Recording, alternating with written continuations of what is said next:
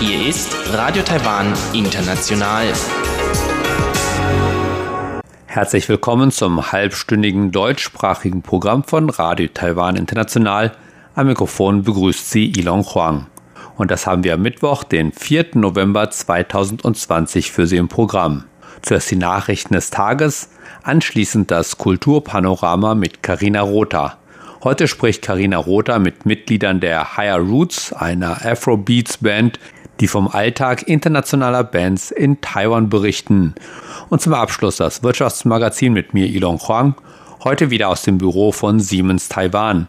Diesmal geht Tino Hildebrand, Generalmanager von Siemens Taiwan, auf Industrie 4.0 ein und was Siemens auf diesem Gebiet in Taiwan tut. Doch nun zuerst die Nachrichten.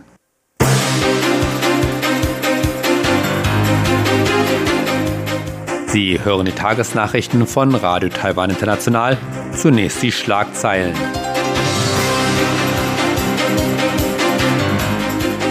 Deutsche Verteidigungsministerin warnt China vor Angriff auf Taiwan. Deutsche Friedrich Naumann Stiftung verlegt Global Innovation Hub nach Taipei. Greenpeace fordert erweiterte Beschränkungen für Plastikverwendung in Taiwan.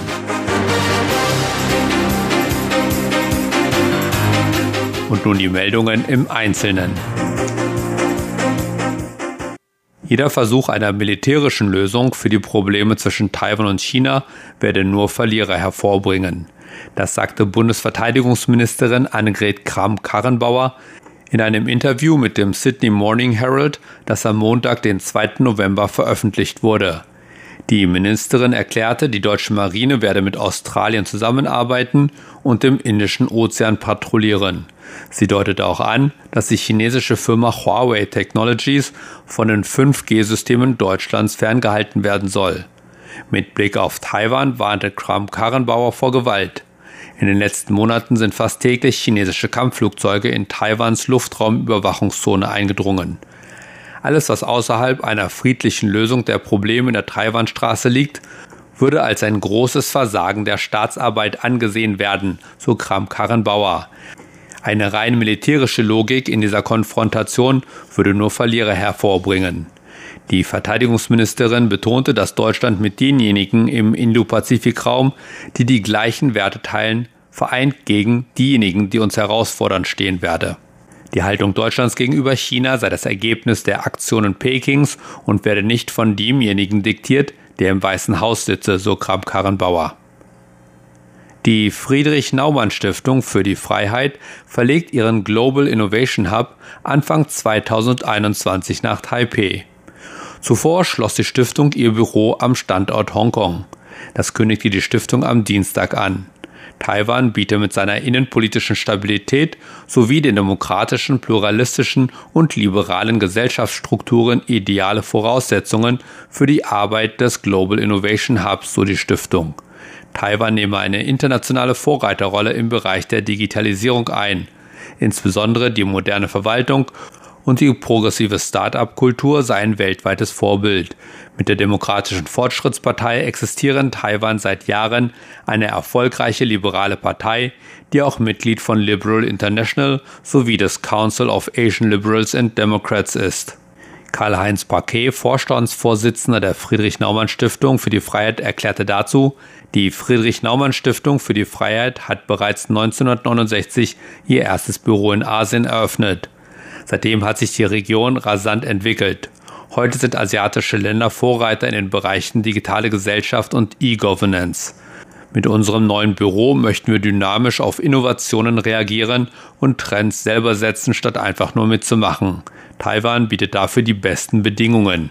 Nachdem die Friedrich Naumann Stiftung 2018 in Hongkong ihr Büro eröffnet hatte, gründete sie im Juli 2019 in Hongkong den Global Innovation Hub.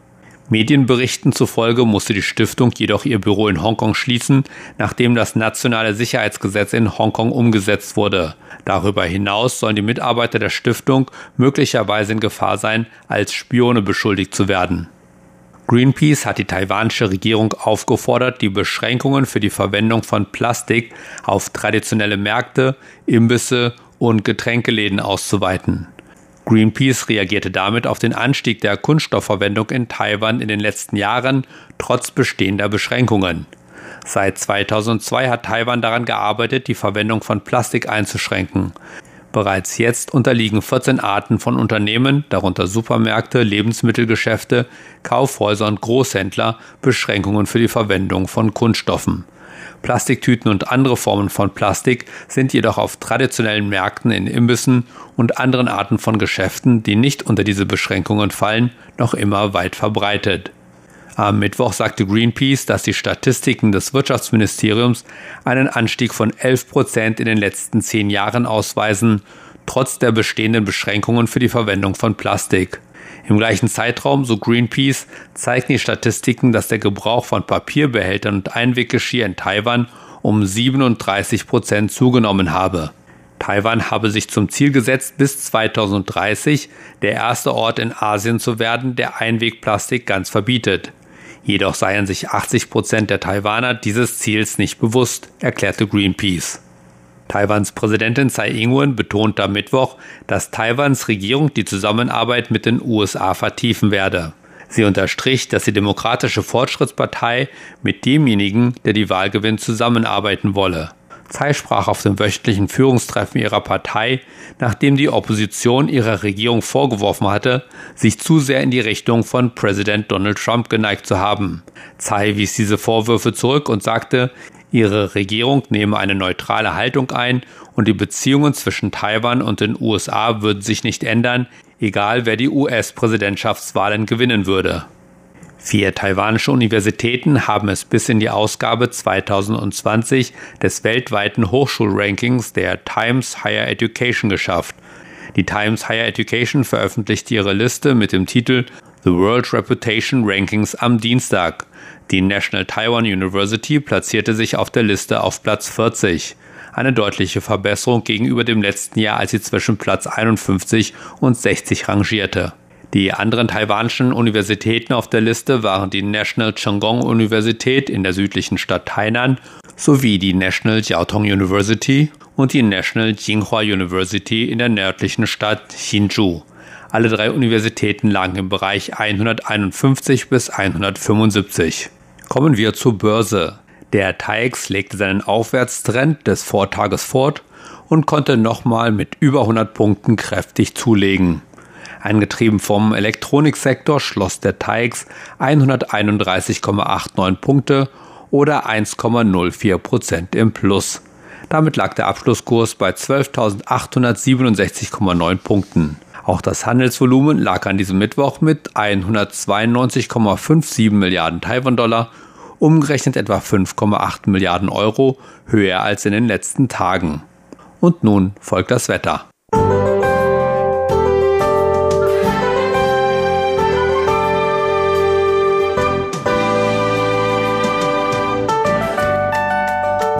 Am Mittwoch war es im Norden und Nordosten des Landes unter dem Einfluss von nordöstlichen Winden weiterhin stark bewölkt. Doch während es an der Nordostküste immer wieder zu Niederschlägen kam, blieb es im Norden überwiegend trocken. Im Rest des Landes war es heiter bis wolkig und es blieb trocken. Die Höchsttemperaturen lagen im Norden und Osten bei 22 bis 24 Grad, während die Temperaturen in Südtaiwan auf bis zu 28 bis 30 Grad stiegen. Und nun die Vorhersage für morgen, Donnerstag, den 5. November 2020. Überwiegend unverändert. Der Norden und die Nordostküste bleiben weiter unter dem Einfluss von nordöstlichen Winden. Dadurch bleibt es weiterhin bewölkt und regnerisch. Allerdings wird es etwas wärmer. In den anderen Teilen Taiwans bleibt es weiter heiter bis wolkig und trocken. Die Höchsttemperaturen erreichen im Norden bis zu 27 Grad, während sie im Süden sogar wieder auf 30 Grad steigen können. Allerdings ist es in den Morgen- und Abendstunden deutlich kühler. Für die nächsten Tage gerät Taiwan unter den Einfluss des Tropensturms Azani, für den zwar keine Landbahnung erwartet wird, der aber weiteren Regen bringen soll. Das waren die Nachrichten des heutigen Tages. Weiter geht es nun mit dem Programm für Mittwoch, den 4. November 2020. Weiter geht es jetzt mit dem Kulturpanorama und Karina Rotha. Heute spricht Karina Rotha mit Mitgliedern der Higher Roots, einer Afrobeats Band hier in Taiwan. Kultur auf RTI. Well, uh, right now we live in a globalized world. Uh, wir leben in einer globalen Welt. Afrikanische Musik war bisher den meisten Leuten fremd. Aber inzwischen ist Afrobeat, abgesehen von den Tänzen, nichts sonderlich Neues mehr. There's nothing new, uh, apart from the dances that uh, Brandon has a challenge with. But uh, apart from that, the music is the same. Das sagt Bonnie Lee, Künstlername Bonnie Cross, der Taiwans größte Afrobeats-Bands Higher Roots gegründet hat. Dass Afrobeats den Hörern überall auf der Welt, einschließlich Taiwan, inzwischen vertraut ist, das zeigt auch der Erfolg der Band. In weniger als zwei Jahren schafften sie es von der Gründung auf die größten Live-Music-Festivals in Taiwan wie das Tiger Mountain Ramble und das Urban Nomad Festival. Heute stellen die beiden Bandleader Bonnie Cross und Brandon Thompson ihre Band vor und geben dabei einen Einblick in die Afrobeat-Szene und den Alltag von internationalen Livebands in Taiwan. When I met the band that I played with, or the, the band that I play with right now, they had other bands before. Those Afroholic, those Als ich meine aktuelle Band zusammengestellt habe, gab es schon andere Afrobeat-Bands in Taiwan. Es gab Afroholic und Pan African aber die hatten ein ganz anderes Ziel als wir. Wir bringen Leute aus unterschiedlichen Ländern und Kulturen zusammen. Ich komme aus Uganda, Brandon kommt aus Kanada. Es gibt so viele Unterschiede zwischen uns und wir müssen uns für jeden Auftritt auf zwei Stunden gemeinsames Programm einigen und das solange wir Musik machen werden. Es ist nicht leicht. Afrobeats ist in Taiwan noch nicht ganz etabliert.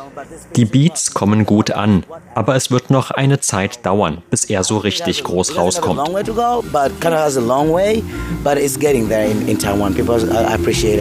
Die Bandgründung erfolgte über eine Facebook-Anzeige, in der Bonnie Cross, damals noch relativ neu in Taiwan, um Mitglieder für seine neue Band warb.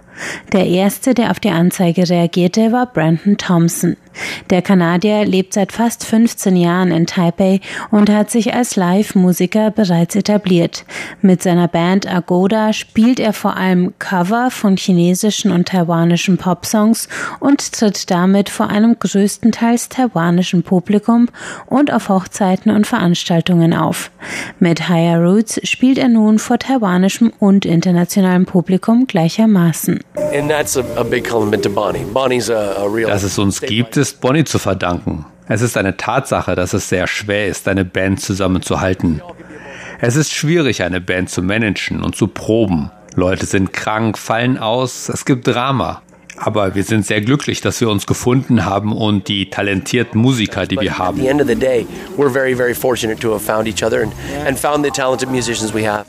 Die zehn Mitglieder kommen aus aller Herren Länder, von Großbritannien bis Korea, von Brasilien bis Burkina Faso.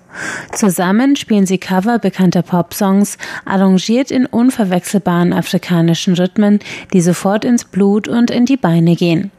Auch Reggae-Hits sind mit auf dem Programmzettel. Künftig auch eigene Kompositionen, sagen die beiden, denn Higher Roots wächst schnell und gewinnt in Taiwan an Bekanntheit. Uh, Taiwan is very small. Taiwan is, you know, have you heard of six degrees of separation? Taiwan's two degrees. If I don't know somebody, Bonnie knows somebody. Taiwan ist sehr klein. Alle kennen sich hier. Wenn ich jemanden nicht kenne, dann kennt ihn Bonnie. Es gibt viele Musikfestivals hier und wir versuchen so viele zu spielen wie möglich. Unsere Band besteht aus zehn Leuten und wir sind schon vor einem Publikum von vier Leuten aufgetreten. Aber die haben getanzt. So haben wir angefangen mit Auftritten, wo immer wir konnten, zwei, dreimal im Monat. So sind wir schnell bekannter geworden und schließlich auf den großen Festivals gelandet. Letztes Jahr haben wir bei Tiger Mountain Ramble und anderen großen Musikfestivals gespielt.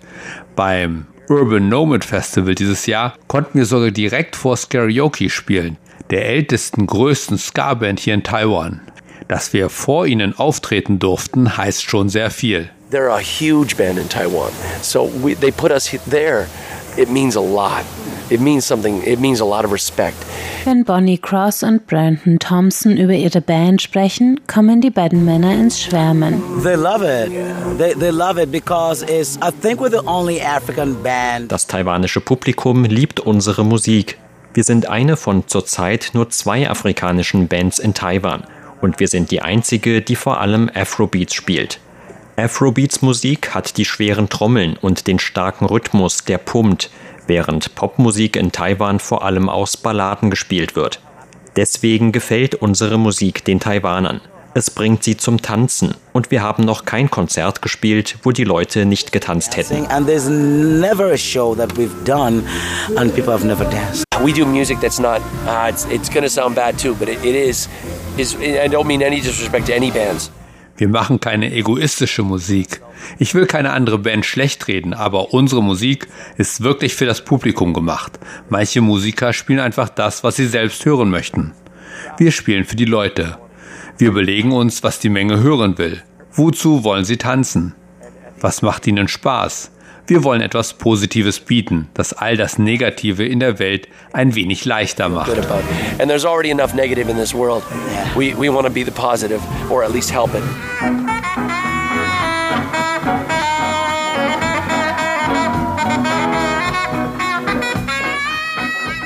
Die Freude der Musiker und der Zuschauer ist unverkennbar, zum Beispiel in diesem Live-Mitschnitt vom Urban Nomad Festival, wo Higher Roots in diesem Jahr als einer der Headliner aufgetreten ist.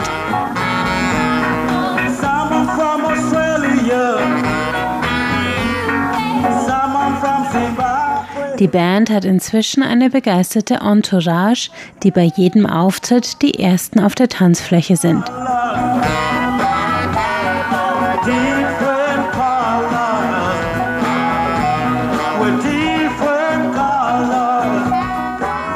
Sie kommen sichtlich an mit ihren Afrobeats.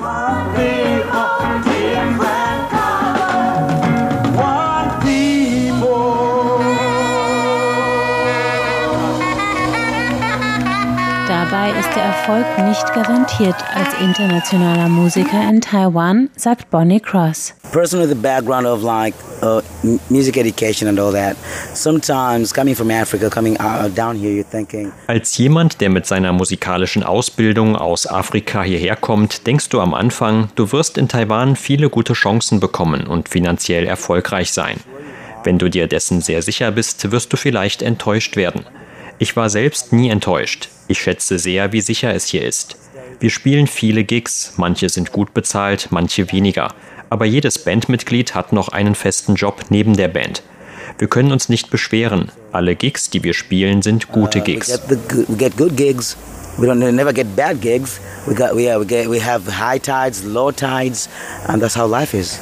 Yes. Langfristig möchte er Higher Roots zu einer Marke entwickeln, sagt Bonnie Cross. Zu einer Schnittstelle für ausländische Musiker in Taiwan, vielleicht sogar Kurse und eine Ausbildung anbieten. Dabei soll die Band ihre afrikanische Identität nicht verlieren.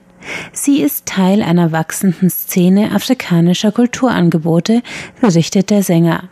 So wurde in diesem Jahr das erste Mama Afrika Festival in Taipei abgehalten, das afrikanisches Essen, afrikanische Kunst und Kultur und afrikanische Musik zusammenbrachte. Der vielseitig engagierte Bonnie Cross ist auch dort aufgetreten, allerdings mit einem Zweitprojekt, einem musikalischen Duo namens Chocolate and Vanilla. Durch sein musikalisches Engagement ist Bonnie in den vier Jahren, die er nun in Taiwan ist, ganz angekommen, sowohl in der afrikanischen als auch in der internationalen Szene. Even me here, meeting Brandon from Canada, I feel like I don't have to go to Canada anymore. You know what I'm saying? Or yeah, or even go to the States. So, so I mean, Taiwan gives you that. Es ist fantastisch, dass du in Taiwan so viele verschiedene Kulturen antriffst. Ich habe mich hier in die internationale Gemeinschaft eingefügt. Ich dachte, es würde mir wie allen Afrikanern im Ausland gehen, dass ich nur hart arbeiten und Geld verdienen würde. Aber ich habe so viele andere Ausländer hier getroffen, dass ich gar nicht mehr in andere Länder muss. Ich bleibe wahrscheinlich mein Leben hier. And me I too. am a lifer. Lifer. I am lifer, a lifer like now. kind of staying in. Just lifer means staying in Taiwan. Yeah. Sie hörten ein Gespräch mit Bonnie Cross und Brandon Thompson, den beiden Leadsängern der Afrobeats Band Higher Roots.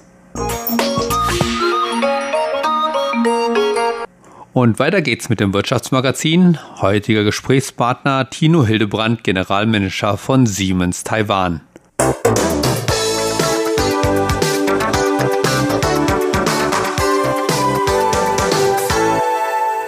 Herzlich willkommen zur heutigen Ausgabe des Wirtschaftsmagazins. Heute melde ich mich wieder aus dem Büro von Siemens Taiwan. Nachdem in der vergangenen Woche Christine Herbst-Kubitz, Vertriebsvizepräsidentin von Siemens, uns mehr über City 4.0 und E-Mobilität erzählt hat, geht diesmal Tino Hildebrand, Generalmanager von Siemens Taiwan, auf das Thema Industrie 4.0 ein. Auch von Tino Hildebrand wollte ich zunächst wissen, wie er zu Siemens Taiwan gekommen ist. Ich bin im Moment der General Manager für den Geschäftsbereich digitale Industrie bei Siemens hier in Taiwan.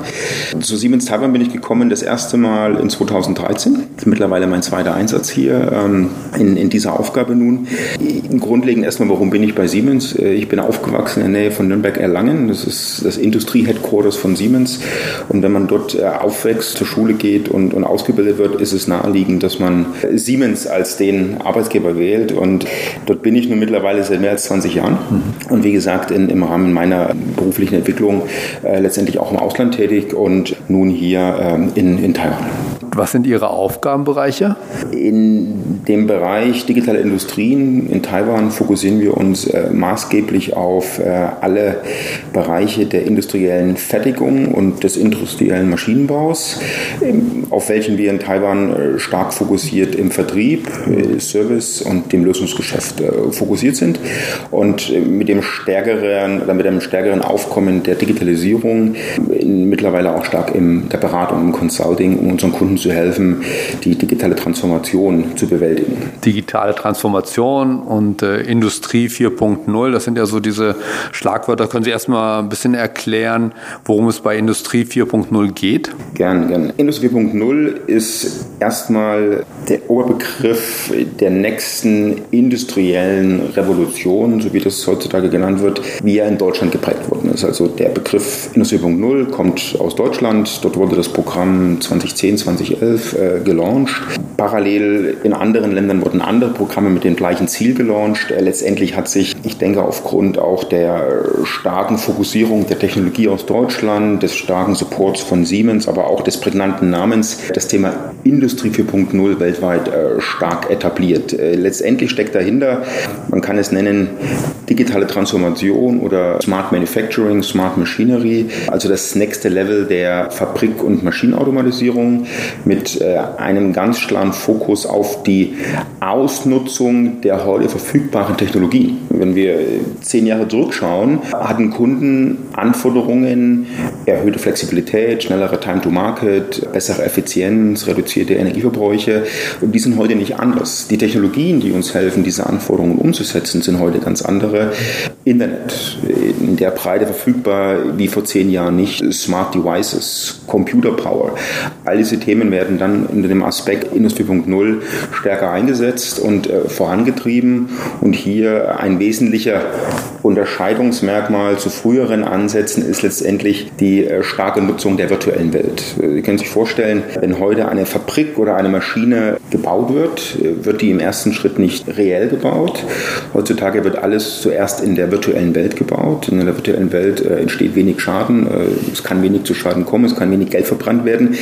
Änderungen sind wesentlich einfacher und man kann natürlich wesentlich einfacher simulieren als im echten Leben testen. Das nutzen wir aus. Also heute werden ganze Fabriken erst in der virtuellen Welt gebaut, optimiert und wenn sie dann entsprechend optimiert sind, wird die reelle Variante dieser Fabrik gebaut und äh, das ganze Thema nennen wir den digitalen Zwilling. Das ist eben die virtuelle Welt. Den Digital Twin hört man sehr häufig heutzutage, der letztendlich dann zu einem optimierten reellen äh, Zwilling führt, der für unsere Kunden einen wesentlich größeren äh, Wert bringt als ein rein reell erstellt.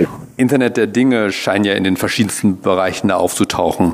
Und wie sind Sie mit Siemens da involviert und welche Erfahrungen und Projekte haben Sie da in Taiwan? Grundlegend ist das Thema IoT, Internet of Things, eines der Schlüsselelemente im Kontext Industrie 4.0. Denn das Thema IoT ermöglicht die Rückführung von Daten aus beispielsweise der Produktion oder dem Einsatz eines Produktes in den Produktentstehungsprozess, quasi die Rückkopplung, um einen äh, Kreislauf zu generieren, um eine sogenannte äh, kontinuierliche Verbesserung herbeizuführen. Denn wenn ich lerne, wie ein Produkt im reellen Einsatz arbeitet, kann ich das im Rahmen der Entwicklung der nächsten Generation entsprechend einbringen und optimieren. So ist also ein, ein elementares Bestandteil der aktuellen Industrie- und Digitalentwicklung, die wir, die wir haben. Äh, was tut Siemens? Sehr viel, um es kurz zusammenzufassen. Im Genauen bedeutet das, als Siemens haben wir zuallererst ein cloud-basiertes Betriebssystem für den Markt bereitgestellt, nennt sich Mainz 4. Ist ein Betriebssystem, auf dessen Basis ich Anlagenteile, Sensoren mit der Cloud verbinden und in der Cloud mit industrienahen Applikationen diese Daten analysieren kann, äh, letztendlich aber auch durch die Cloud, äh, durch den Einsatz von künstlicher Intelligenz die Daten automatisch analysieren kann, um beispielsweise Vorhersagen zu treffen über notwendigen Service von, von Anlagenteilen oder Optimierung von, äh, von, von Produktionsanlagen. Auf Basis dieser, dieses Themas Mainz 4, das IoT-Betriebssystem, hat Siemens als eines der Initiatoren einen Verein gegründet, nennen wir Minds for World. Dieser Verein existiert in vielen Ländern und Regionen der Welt, so auch in Taiwan. Und mit Minds for World Taiwan äh, verbinden wir Partner, industriell äh, Endanwender wie taiwanische Endkunden, Systemlieferanten, Plattformlieferanten wie, wie Siemens, Softwarefirmen, taiwanische Softwarefirmen, als auch die, die, die Education, äh, Universitäten und, und lokale Forschungsinstitutionen, um auf Basis dieses Betriebssystems letztendlich ein Ökosystem von Partnern zu schaffen, die wiederum auf der Basis dann Lösungen für taiwanische Firmen äh, generieren, in deren IoT basierend eben diese anfänglich erwähnten äh, Vorteile generiert werden können. Und arbeiten Sie da schon mit konkreten Universitäten zusammen? Wir arbeiten ähm, mit so gut wie allen Universitäten zusammen. Wir haben beispielsweise in Taiwan ein Programm gelauncht, ähm, wo wir das Thema IoT, Digitalisierung und auch speziell äh, künstliche Intelligenz in die Ausbildungsstrukturen der Universitäten als auch äh, Highschools und mittlerweile auch Berufsschulen einbringen, um sicherzustellen, dass auf allen Levels der äh, oder auf allen Ebenen der lokalen Ausbildung heutzutage die aktuellen bzw. sogar die nächsten Technologien berücksichtigt werden, um die Schüler bzw. Studenten für den Einsatz im reellen Berufsleben vorzubereiten. Aber auch zurückkommen nochmal auf das Thema, was tun wir in Taiwan. Wir arbeiten natürlich nicht nur mit Universitäten oder äh, anderen Schulen zusammen, sondern auch stark mit, mit taiwanischen Firmen und versuchen auch hier erste äh, große äh, Erfolge zu generieren. Und ein Beispiel hat sich jetzt entwickelt im Rahmen der Covid-19-Situation. Ähm, der Bedarf an, an Masken bzw. an Material für Masken ist enorm gestiegen, wissen wir alle. Und es gibt in Taiwan verschiedene Firmen, die Masken bzw. auch Maskenmaterial herstellen. Und äh, in einer so kurzen Zeit der Veränderung der, der, des Bedarfs ist natürlich eine neue Anlage nicht so schnell gebaut.